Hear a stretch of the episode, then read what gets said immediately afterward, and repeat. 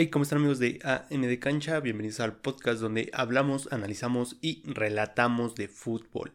Hola, ¿cómo están? Espero que estén muy bien y sean bienvenidos a otro episodio de AN de Cancha. En esta ocasión les vamos a platicar algo muy reciente, algo calentito, que Sí. viene de desde Luis, Luis Márquez. Desde Luis Márquez, desde los Altos, Jalisco. Tiene dedicatoria especial este video, ¿no? Eh, más o menos. A ver. a ver, a ver, a ver. Este, para empezar, nosotros fuimos los únicos que hablamos del Tepatitlán antes de que el Tepatitlán estuviera en Liga de Expansión. Sí. Para empezar, ¿no? Donde dijimos cosas. Dijimos muchas cosas. Bastantes. Dijimos que era un pueblo pedor. Exacto. En pocas Eh, sí, palabras. sí, en sí, pocas sí, palabras. sí. Yo la- mismo me saqué de contexto. Sí, bueno, bueno. Pero, pero, tenemos mérito. Porque les di- dijimos, bueno, pues está bien, ¿no? Sí, también nos quejamos mucho de su cancha.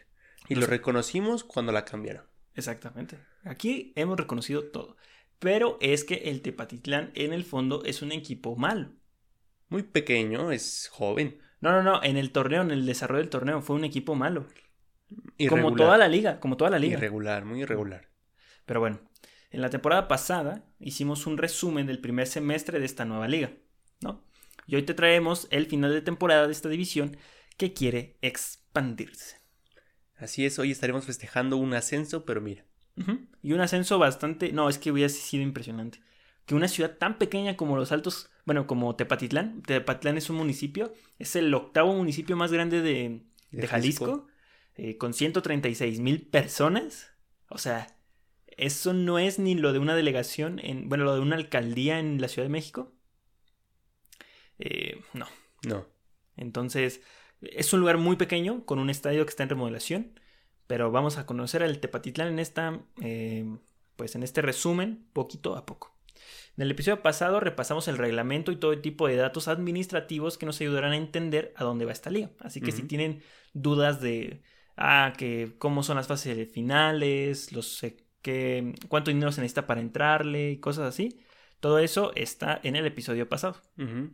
¿Y a dónde va esta liga? Pues a ningún lado, hasta donde hemos visto. Como ya hemos vivido, esta división no promete ni está formando jugadores para primera división. Al contrario, está reciclando jugadores de primera división.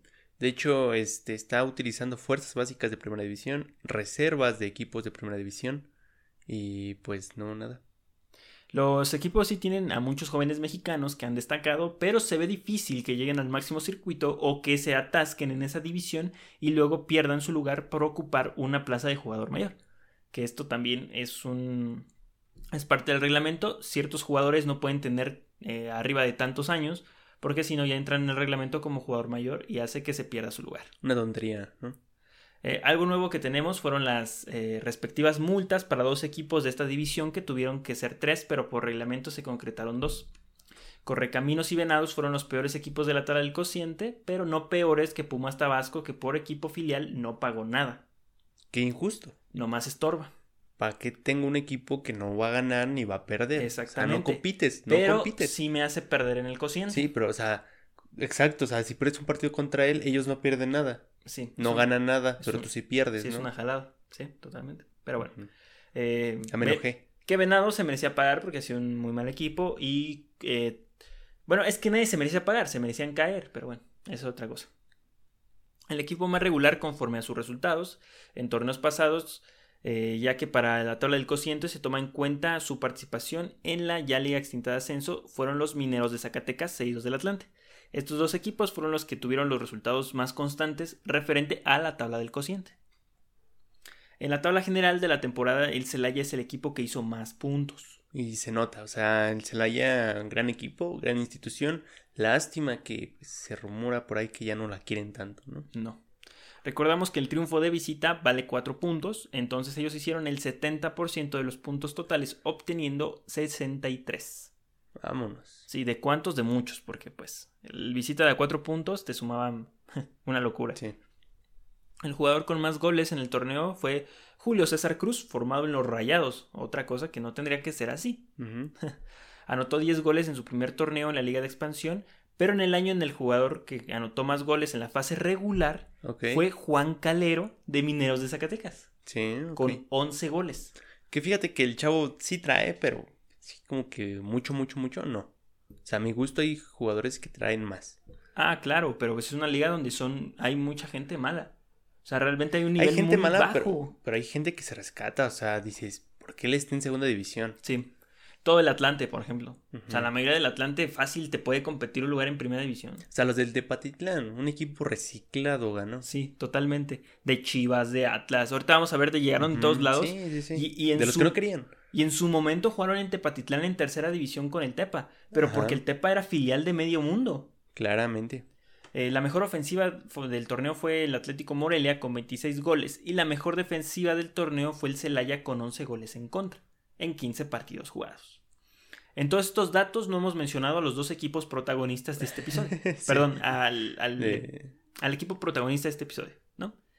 Al- pero no es cierto, a los dos protagonistas. Aquí estoy enredando. Dos protagonistas. Sí, al Tampico Madero y el Tepatitlán. Que al final el Tampico Madero era campeón de la liga y el Tepatitlán iba a ser campeón. Que vamos a hablar más del Tepa que del Tampico. Porque en el Tampico ya hablamos el, eh, el episodio pasado. Pero aquí les vamos a contar la travesía del Tepatitlán. ¿Cómo no? Este equipo de los Altos Jaliscos hasta hace unas cuantas temporadas jugaba en la tercera división del fútbol mexicano y por sus limitaciones en infraestructura le fue imposible ascender ante la segunda categoría, pero se les conocía por ser un equipo ganador junto a los Loros de Colima. Eran quienes dominaban la liga. Bueno, ya los loros de Colima, pues. Sí, pasaron a mejor vida. Pero ya están los Caimanes de Colima. Ya están los caimanes.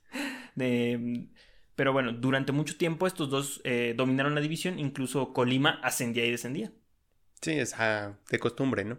Y Tepatitlán ascendió una vez, pero por su estadio no pudo concretarse. Que hasta la fecha su estadio sigue siendo, pues, algo extraño, ¿no? Porque o sea, hay una barda atrás de una portería. Es que, ¿qué crees? Es un deportivo. O sea.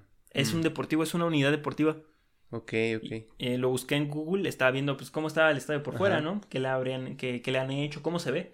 Y pues se ve que ahí Google no ha pasado por mucho tiempo.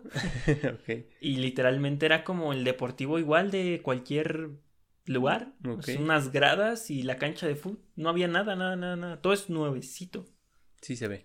En su primera temporada histórica en esta división para ellos y la ciudad de Tepatitlán, lograron entrar al repechaje, pero perdieron el partido contra Mineros para llegar a la liguilla, aún quedando en el octavo lugar. Una remodelación interesante sufrió su estadio Gregorio Tepa Gómez, nombre que lleva en honor al primer jugador de Tepatitlán en jugar con la selección nacional y jugar en el Guadalajara. Alguien histórico. Sí. Bueno, a este estadio se le cambió la cancha sintética que parecía de fútbol rápido por una de césped natural, tras varias quejas por los equipos visitantes de reconocer como exagerado el bote del balón. Por lo mientras jugaron en las canchas de entrenamiento del Atlas. Eh, cosa curiosa, el presidente del equipo dijo que incluso eh, Chivas le dijo que si querían jugar en el Akron. Ah, caray. Ajá. ¿Y qué pasó? ¿Tienen Eh, que mocharse con la. la ¿Quién sabe? También les ofrecieron el Jalisco para jugar. No quisieron. No, eh, pues se decidieron ir por, por las canchas de entrenamiento del Atlas. Es que al final no había afición, o sea, no... También el, pues, el traslado del equipo, ¿no? ¿Para qué quieres trasladarte? Pues, A más un lejos, estadio, sí. ¿no? A un estadio. Tienes que pagar el hotel, sobre Sí. todo eso. Pero bueno, el, el señor, el presidente Cosio, se apellida, junto con, con otro señor que también es su socio y son presidentes, ¿a qué se dedican? No encontré nada de información a qué se dedican. Pero bueno, ellos son los dueños del equipo y en su momento fueron parte de la directiva del Atlas. Que Por, eso, tampoco- por eso esa facilidad de llegar a las canchas del Atlas. Sí, o sea, tienen experiencia en ese tipo de ligas, pero también tienen falta de dinero. Ujú. Y bueno, la cancha natural es la más eh, nutritiva de México, por decirlo así, la mejor cancha de México porque tiene un sistema de riego especial donde eh, ya el agua trae todo lo que necesita el pasto para que no se joda. Ok. Entonces es la cancha con más tecnología de todo México. Ah, caray. Sí. Qué chido. Aprende algo Monterrey. Dice que, ah, sí, sí, Sí, ¿no?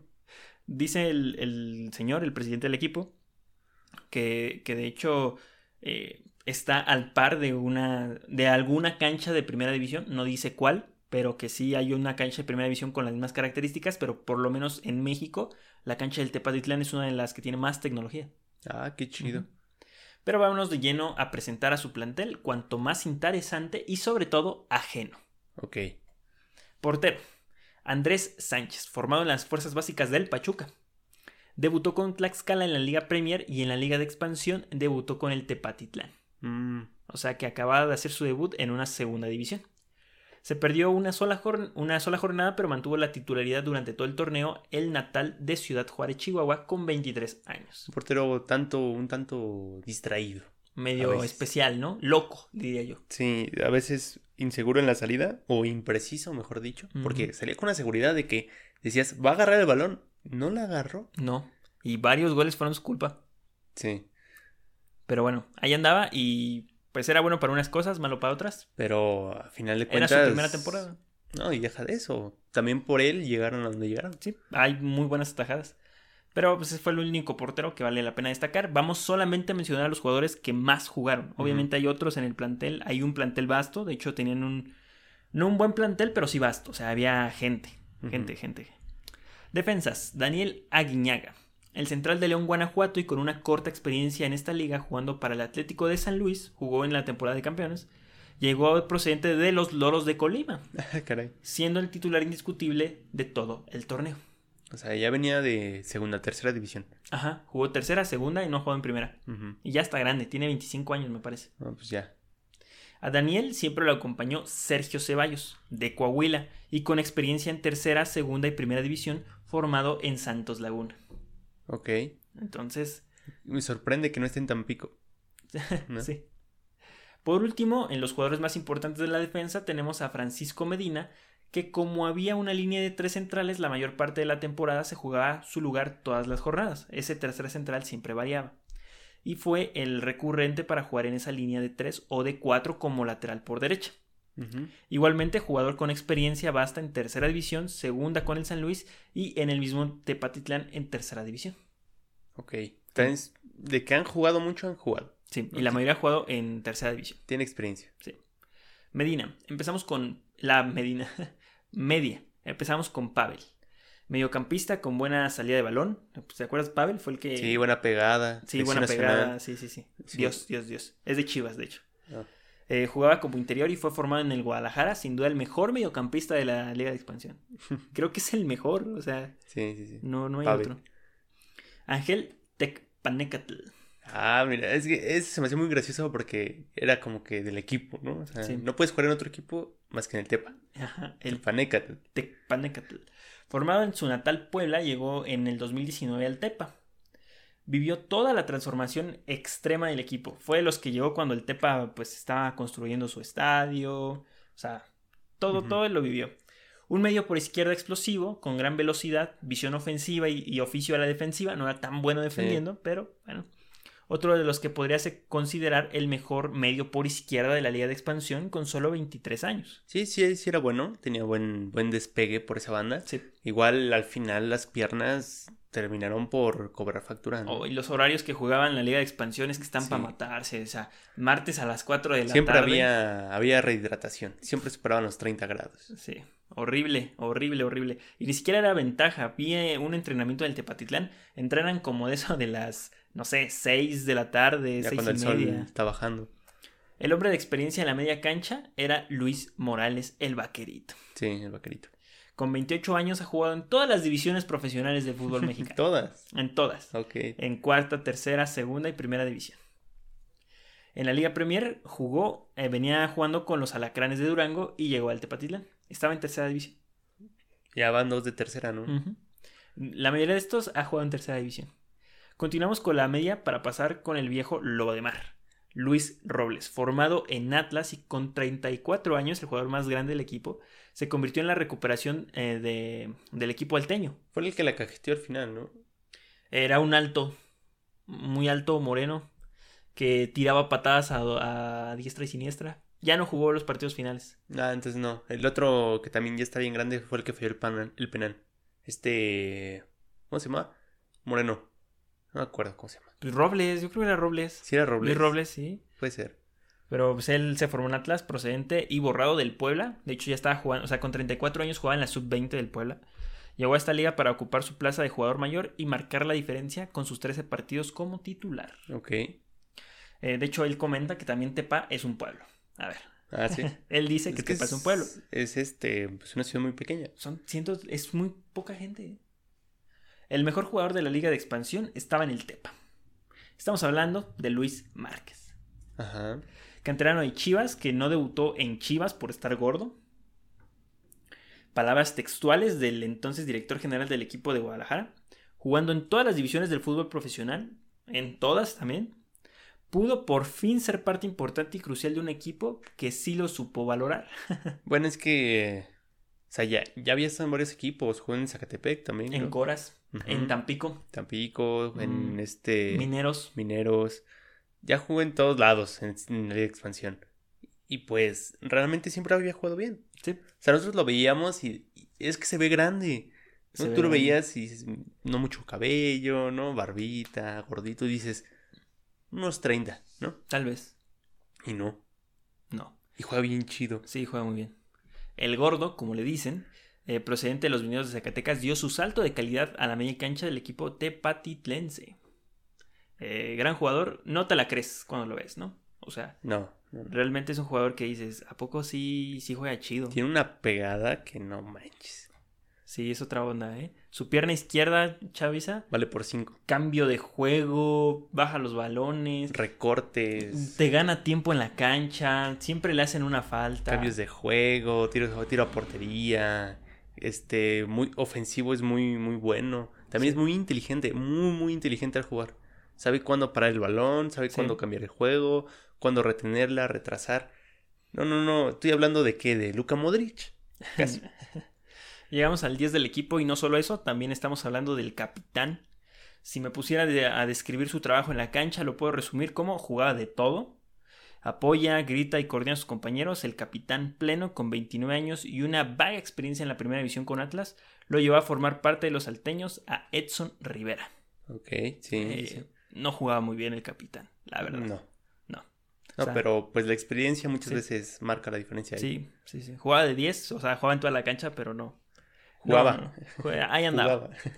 La delantera. Solo existía un hombre importante en la punta. ah, sí. Y era Víctor Mañón. Víctor Mañón. Goleador del equipo, una versión física idéntica al Chapo Montes. Yo insisto en eso, que se parece mucho al Chapo Montes, pero en versión grandote. Le da un llegue, le da un llegue. Quien no encontró suerte en Bravos de Juárez y llegó al Tepa. Viene de primera división. Viene de primera. Pues juega bien, la verdad. Y ya su último aire, 29 años. Sí, pues está bien, está bien. Ay, está como que me tronó la boca. Está bien, está bien. Todos dirigidos por Francisco Ramírez. Ay, no, el entrenador. Una cosa. Su logro más grande en la vida. Sí. Eh, un entrenador que dirigió un rato a Chivas y le fue mal. En Necaxa le fue igualmente. En Dorados tuvo su etapa de mayor éxito, pero le- al no conseguir el título del ascenso fue, Le fue mal. fue para Panamá. Bueno, ganó una Copa MX con Dorados. Se fue para Panamá, donde tampoco le fue bien. De hecho, también se le cayó un, un, este, una dirección nacional de una selección. Nicaragua, creo que fue. Ujú. Regresó a México para Cafetaleros, donde también le fue mal. También El Salvador, creo que quiso ser entrenador, tampoco pudo. eh, para por fin quedar campeón de liga con el Tepa. De la nada. Sí, Escuela La Volpista. el, sí cierto. El, por eso la línea de tres atrás. ujú. El profe usa un 3-4-3. Tres centrales, dos carrileros, un contención, un media punta, el contención que saca el balón. eh, un delantero abierto por derecha, otro por izquierda, más el punta. Ujú. Ah, juegan muy abierto el Tepatitlán. Su alineación alternativa era un 4-4-2, más sencilla de explicar y plana, Sí, tal cual. donde Paco lleva dos años y medio dirigiendo al Tepa. Es decir, ha dirigido tercera división y empujó al equipo, no al mismo plantel, pero sí a ciertos chavos, a la liga de expansión. Donde nomás tenía un extranjero. Ajá, que ahorita lo vamos a mencionar. De hecho, había dos extranjeros en el equipo. Todos extranjeros. Dos extranjeros. Ok. Eh, los hizo un equipo importante en la liga de, en la tercera división y ahora en segunda los hizo campeones. Premio a la constancia.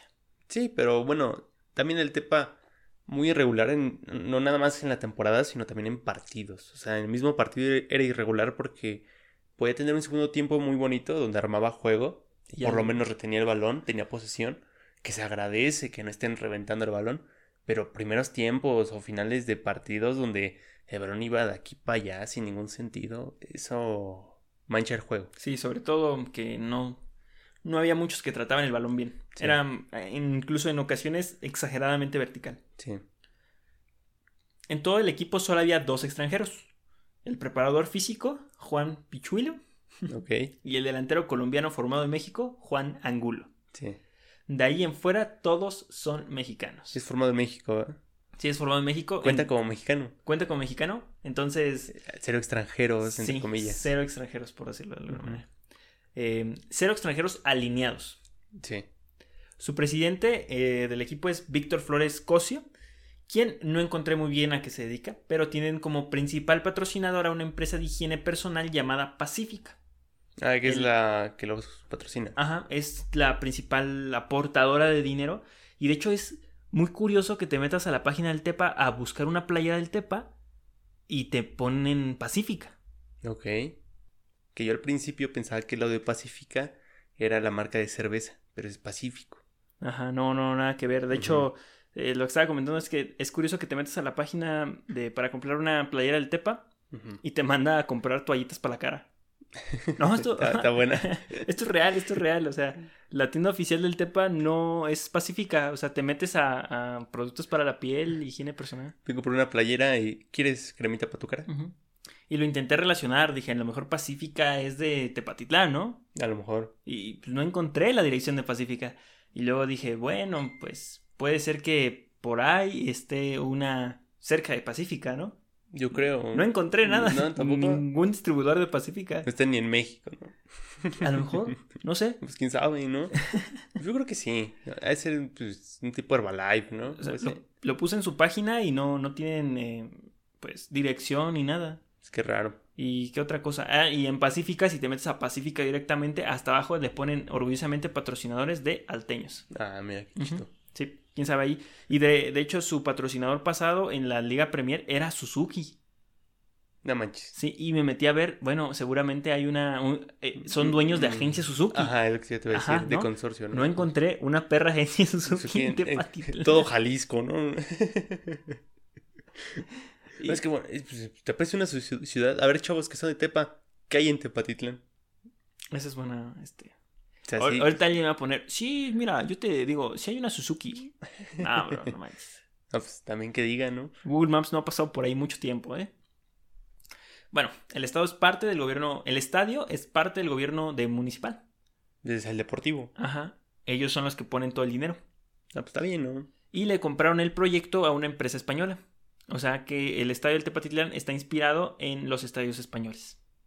Hay estadios españoles de tercera división eh, parecidos. Sí, muchísimos. Eh, el del Oviedo se parece, o sea, sus dimensiones. Pero el Oviedo está medio parecido, el del Real Oviedo. También el de. Ay, Hay una. muchas canchillas. Hay muchas canchillas en, en España. Ay, una es que, bueno. Ahí se, sí se parece. Hay las de lo que el ojo no ve, ¿no? En- Mm, ahí están ve. buenos. El torneo para ellos empezó un martes 12 de enero del 2021, empatando con el mejor equipo del año en cuanto a regularidad en la campaña, el Celaya. Ujú. En la jornada 2 ganaron sus primeros cuatro partidos de visita al pegarle a los alebrijes. Jornada 3 sigue la marca ganadora y en el estadio Colomos. Colomos, sí, Colomos. Colomos. Colomos, sí, Seguro. sí. Ok. Colomos, Colomos. Sí, Digamos que así se llama. sí, bueno, el, el pequeño estadio donde juega las fuerzas básicas del Atlas. Ah, bien. Pero bueno, y se llevaron el triunfo ante la Jaiba. O sea, ganaron su primer partido de local, por decirlo de alguna manera. Y se lo ganaron al Tampico, ¿eh? Sí, o sea, ya hay la estadística a favor. Jornada 4 empataron a 0 en Sinaloa, jornada 5 empataron a 0 en su casa postiza y por último cierran su extraña racha invicta, porque aún así iban Ah, invictos. sí. De visita en casa de los Venados perdieron 1 a 0. Contra el peor equipo del torneo. Sí, el Tepa. No, espérense, es que esto está impresionante. Jornada 7, Pumas Tabasco les pega de regreso a su casa. Contra el segundo peor equipo del Contra el torneo. peor equipo de todo el torneo. sí. El Gregorio Tepa, en el Gregorio Tepa Gómez pierden 2-1, pero vamos a hacer el corte de puntos, que esto ya es la mitad. En 7 partidos jugados obtuvieron 10 puntos, por los puntos de visita, que valen mucho, ¿no? Eh, de hecho, muchos posibles por los 4 puntos de visita. 4 goles recibidos únicamente, pero solamente 4 goles anotados. ¿En siete fechas era? Sí. Ok. Eh, esto a la mitad de la temporada regular. Pues muy, muy, muy Mm, ofensivos. Justito, ¿no? No generabas, no te atacaban, pero estaba raro, ¿no? Sí. Jornada 8, aquí nos empezamos a descomponer, ¿eh? Les mete 5 el Atlante. Híjoles. Ganan su primer partido en el Tepa eh, a Correcaminos por un gol. Yo, yo no voy a mentir. Yo le iba al Atlante en la Liga de Ah, Expansión. sí, yo también. Eh, Sobre todo por la actitud del equipo. Ojo al Atlante, ¿eh? Grande, grande el Atlante. Eh, ganan de visita en el Estadio Jalisco a la UDG. También uno de los peores equipos del torneo. Pierden de locales ante Mineros. Ojo, pierden de locales ante Mineros. Y en plena recta final del torneo les meten otros 5 goles de visita en Cancún. En dos partidos él se habían metido 10 goles. ¿Y Cancún no tenía director técnico, sí? se, se, acaba de ir el Chaco. Ahorita no, no hay nada. De hecho, creo que les tienen que avisar a los dueños que tienen que hacer algo con el equipo. Ah, sí, vea que tenemos un equipo de fútbol en Cancún. Jornada 13. Tenían que ganar sus últimos tres partidos para asegurar un lugar bueno en el repechaje. repechaje. Ni siquiera en, en repechaje. Sí. Tres partidos para asegurar un lugar en el repechaje. Apenas le ganan a Cimarrones. Luego le ganan a Tlaxcala estos dos juegos de visita. Que serían ocho puntos. Entonces ya. Es que sí, sí, sí. ya. La de tres partidos te lo haces en dos. O sea, no tiene sentido y cierran la temporada con un empate en el Estadio Morelos a dos goles. Interesante los resultados, ¿eh? Con unos números malísimos, se colocaron en el repechaje en el sexto lugar. Números extraños. Sí. No me pregunten cómo llegaron. Mano negra. Pero llegaron. Seis juegos ganados, cuatro empatados y cinco derrotas. ¿No? Con apenas 13 goles a favor. 13 goles a favor, o sea, ni uno por partido. No, no, no. Y 19 goles en contra. 19 goles en contra. Ni con línea de 3. Dio una diferencia de goles negativa para un equipo tan alto en la tabla de clasificación. Era el único que había entrado entre los locales del negativo. con eh, diferencia de goles negativa. Sus tres goleadores fueron Mañón, Márquez y Tepanecatl con la grandiosa cantidad de tres goles cada uno. ¿Y Márquez cuántos minutos jugó? La mitad, ¿no? Más o menos. Eh, sí, jugó más o menos unos nueve partidos completos. Fueron la 14, la décima cuarta mejor ofensiva y la décima primera peor defensiva. Números. Eh, los números hablan. No es número de un sexto lugar. no es número de, alguien que queda campeón. Estaban en las peores líneas de las tablas de todo. Sí. Las cosas malas no paran ahí, o sea, es que no, no, no, no. Okay. Fueron el equipo más agresivo del torneo, con 51 tarjetas amarillas y 3 rojas directas. Bueno, primer lugar en algo, ¿no? Ah, ¿Se festeja o no se festeja? Bueno, es que no, porque eso es como los puntos en el golf. O sea, si haces mucho, quedas hasta abajo. Aquí es lo mismo en el fair play. O sea, si tienes mucho, quedas en último. No, pero ¿cómo lo haces para tener cincuenta y tantas en tan pocas jornadas? en 15 jornadas, 51 tarjetas amarillas. Ahí se fueron, no sé, mitad de sueldos en todas esas tarjetas no, no, No, es que. Y los más cercanos creo que están con 46, o sea, también son muchas. Sí, pero y fíjate que en la Liga de Expansión dejan fluir el juego más que en la primera. Sí, totalmente. O sea, imagínate si marcaran todas. No, no, no. Es que, es que si hubieran marcado todas las al de Patitlán, hubieran jugado los partidos con uno menos todos. Ahora entiendo por qué no expulsaron al del Tampico en el último partido. Sí. Porque el Tepa pega. Pasamos a lo bueno y a lo incomprendido. En el repechaje les tocó enfrentarse contra los Dorados de Sinaloa, del Chiquis, ¿no? Ajá, unos Dorados que medio agarraban. Medio no agarraban. Eh. No, no, no, También es un equipo olvidado, ¿eh? Sí, qué tranza, ¿no? O sea, de repente Dorados, Maradona, final, doble final contra San Luis. Y luego llegó el Mazatlán, igual al mismo estado, y se desapareció mercadotecnia, dinero, jugadores. Estadio, todo un equipo más malo que ellos.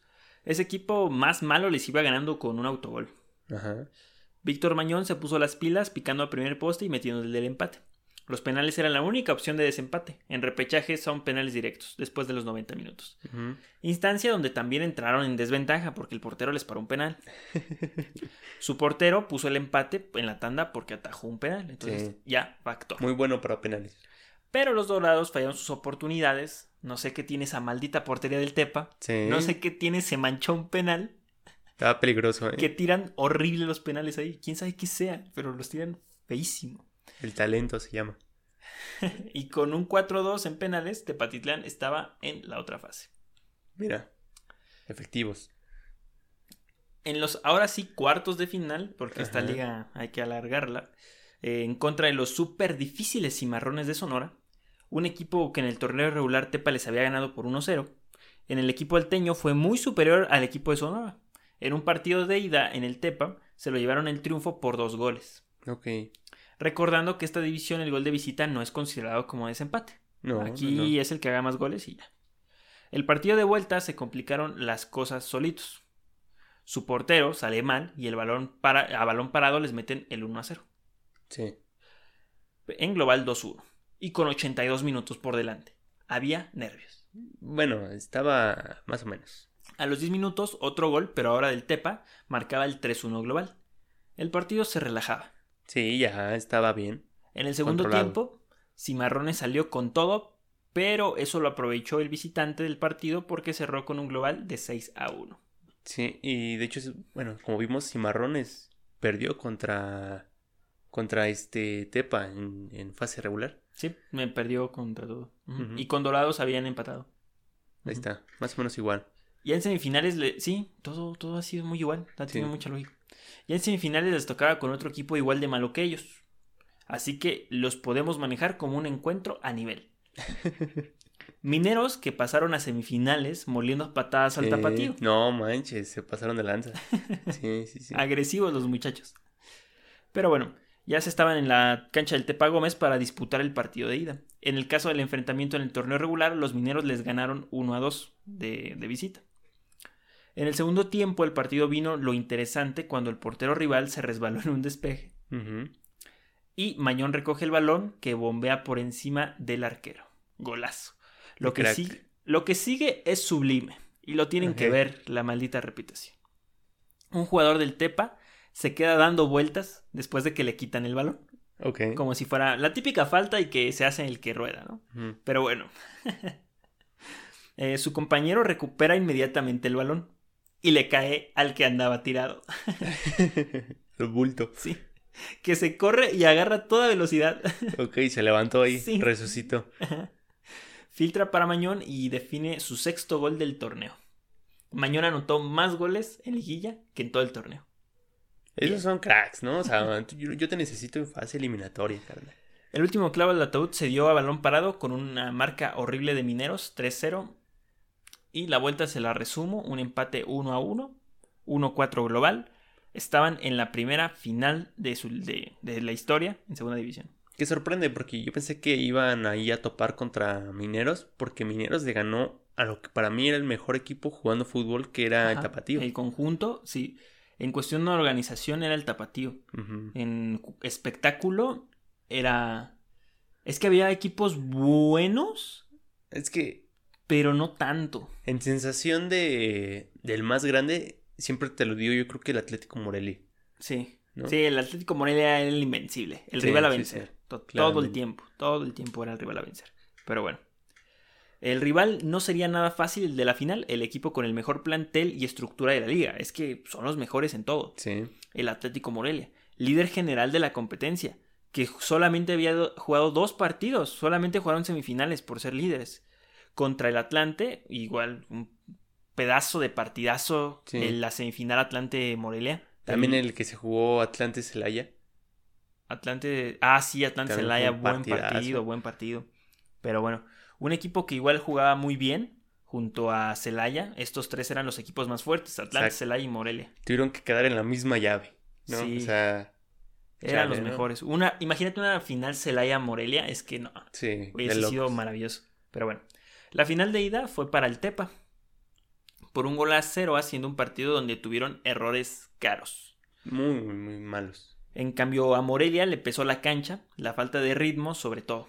Porque pues, dos partidos y el Tepa había jugado dos, cuatro, cinco partidos más. Sí, no, no, no. Nada que ver.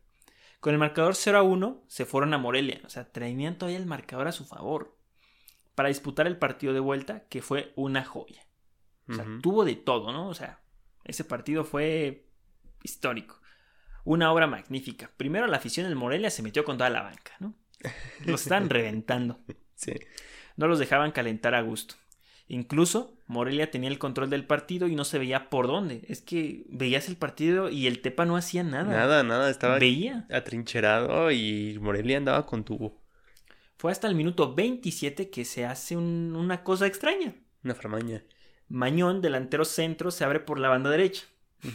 Lo cual no había hecho en yo todo el torneo abrirse de esa manera. Tira una como media bicicleta que lo deja enganchado y le pega fuerte al balón al poste más lejos del portero. Que de dicho sea de paso, no recorrió la portería como Ah, era. Sí, no, o sea, le pegó más al centro que esquinado. De inmediato, el Morelia anotó un golazo de cabeza. Golazo de Jiménez. Y el festejo del gol le tiraron un vaso de chela al entrenador del Tepa. En la choya. En la Choya, sí. Y, en el eh, y, y la venganza eh, por el festejo pasado, porque los del Tepa, los suplentes, se habían ido a burlar con- de la afición de. Morelia por el gol de Mañón, Sí, que sí. era el 2 a 0. Pero bueno, ya iban 2 a 1, el director técnico estaba tirado porque le habían aventado un vaso de chela, 30 puso minutos, rojito. hubo rehidratación, los jugadores estaban peleando, una final de ascenso, pero gloriosa. De aquella, sí, de, de canchera, ¿no? Canchera. Al poco tiempo vuelven a anotar los del Morelia, dejando el marcador empatado en el global. Y la gente en Morelia estaba vuelta loca. Se venía la presión, de hecho ya se sentía como que el Morelia iba a dar vuelta, pero después de ese gol no sé qué pasa y el partido se apaga, el Morelia se le acaba la gas, no sé qué tranza, pero dejan de presionar igual, dejan de jugar a lo mismo y el Tepa empieza a agarrar el balón, cosa que no había hecho Sí. en 70 minutos o no sé. Lo dices muy bien, les quitan la presión alta. Por alguna extraña razón les quitan la presión alta y el Tepa empieza a avanzar por lo menos a mitad de cancha, sin idea, Sí, sí, sí. pero empieza a avanzar. Eh, pero bueno, al poco tiempo, ya perdón, en el segundo tiempo pasan dos cosas que cambiaron el rumbo del partido. Uno, la entrada del gordo Márquez. Sí. Y dos, la falla monumental del Camilo Fake. Ah, sí, La voló enfrente de la portería. cañón. O sea, un error drástico. O sea, es que no la puedes volar de esa manera. Lo dejaron solo de frente a Mínimo la portería. tiene que ir a puerta. No, no, no, una cosa horrible y la falló. Pero a Márquez le hicieron un penal. No, manches Márquez. No, Qué entró Márquez. partidazo. empezó a cambiar el juego, empezó a tocar el balón, a, a dar inteligencia, a dar cambios de juego larguísimos, centros, a acá la cabeza, a pases al mero pie.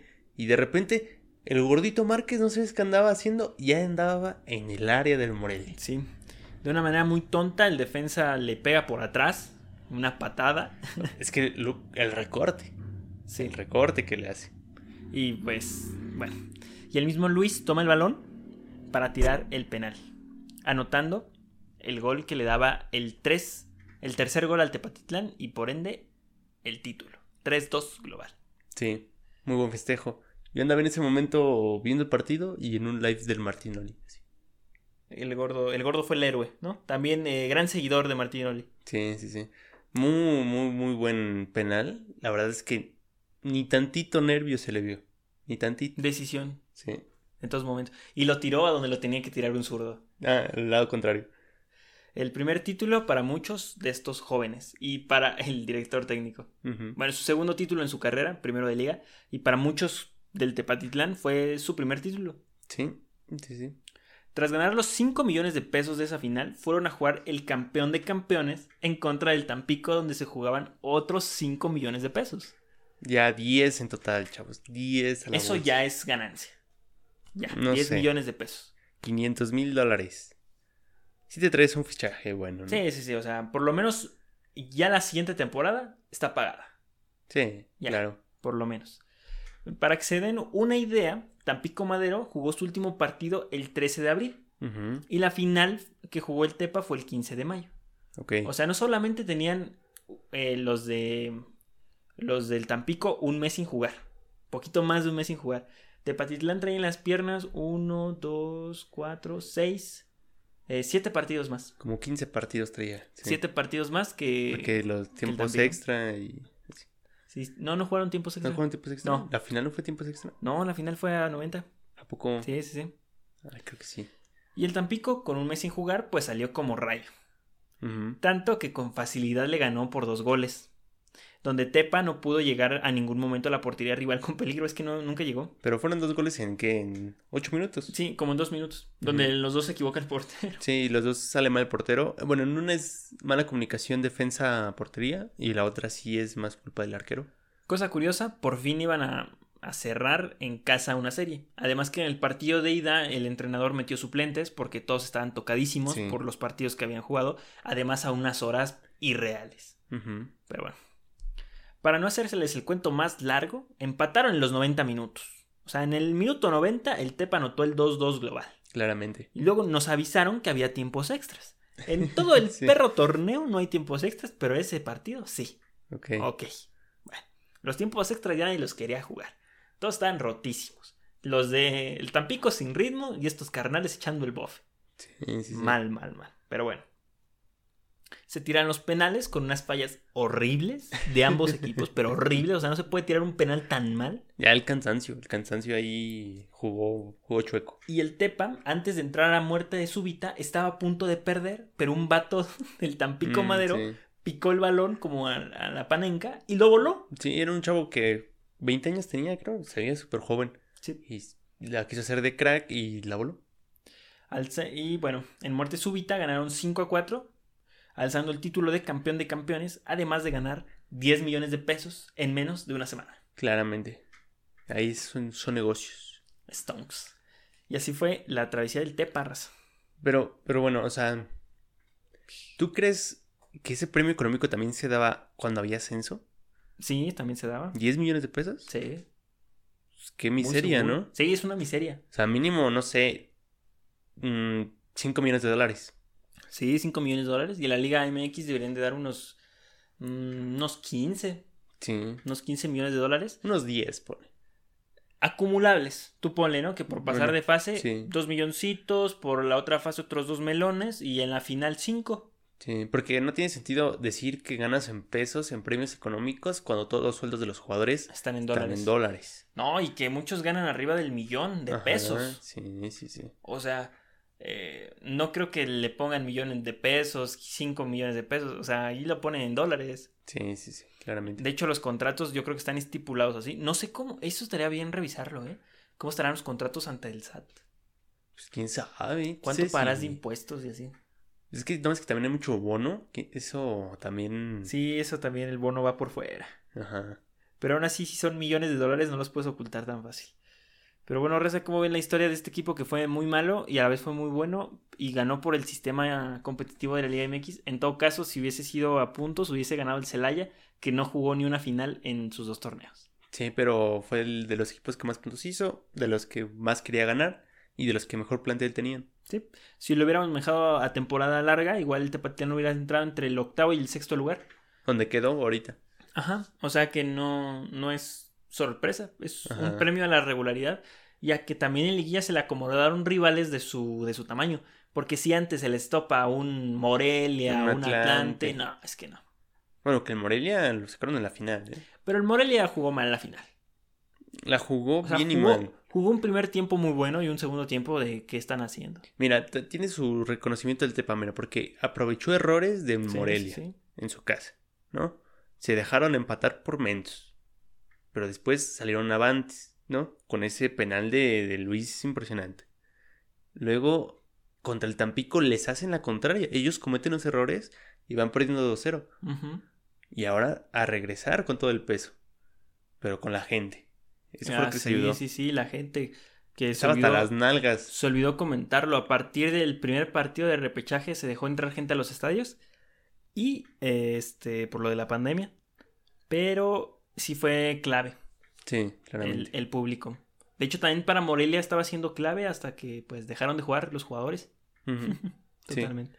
Pero en el Tepa sí estaba hasta las nalgas. Pero acá en, en Tampico la gente, pues muy normalita. Sí, muy tranquila. Curioso. Sí, curioso. Pues es que sabían que su equipo no venía jugando tan bien. Y ganaron 2-0. Sí.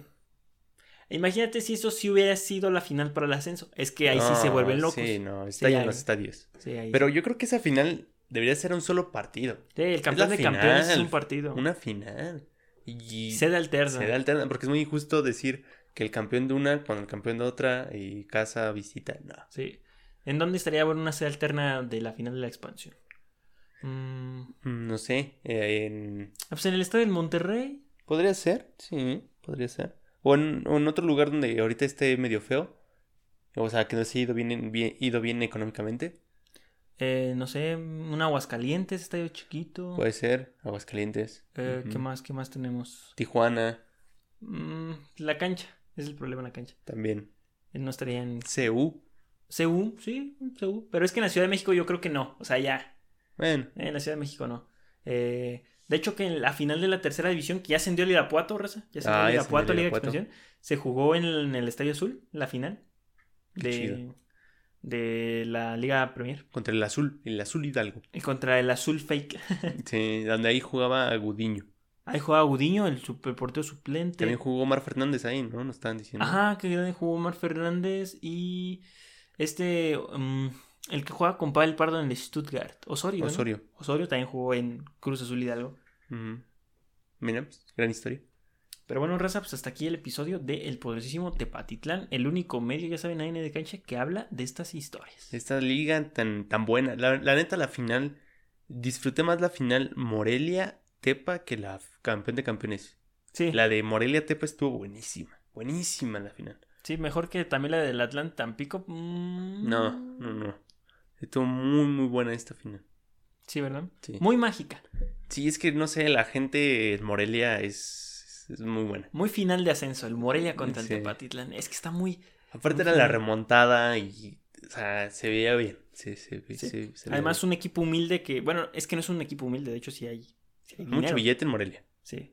En Tepa no. En Tepa sí hay dinero, pero a la, A escala de a la, a Tepa. la escala de Tepa. ¿no? O sea, se le está metiendo mucho dinero al equipo, pero a la escala de Tepatitlán, o sea, no es tanto dinero. Pero sí es, Sí, es sí es una inversión inversión. importante. Sobre todo porque ya están terminando de construir los palcos. Ustedes digan, gente, a ver, ¿el Tepa hubiera sustituido bien al Atlético de San Luis esta temporada? Eso hubiera sido una pregunta interesante. Yo digo que no hubieran podido permanecer en primera división. ¿No crees? O sea, No.